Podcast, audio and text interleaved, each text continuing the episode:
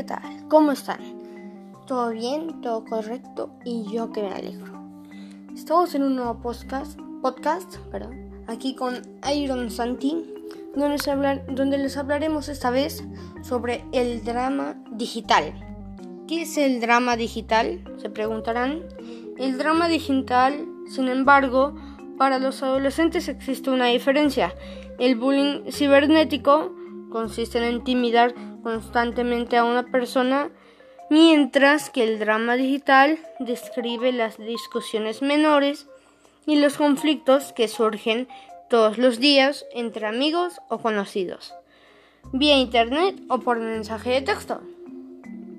¿Y cómo ven el drama digital los adolescentes? Los, los jóvenes pueden sentirse invisibles como testigos o partícipes o partícipes. Las redes sociales son espacios en donde se desarrollan diversos tipos de dramas digitales, en donde los adolescentes enfrentan situaciones como la exclusión de conversaciones o de convivencia en espacios físicos, como fiestas o reuniones. Y hasta aquí el podcast de hoy, amigos. Espero que les haya gustado. Y hasta la próxima. Cuídense.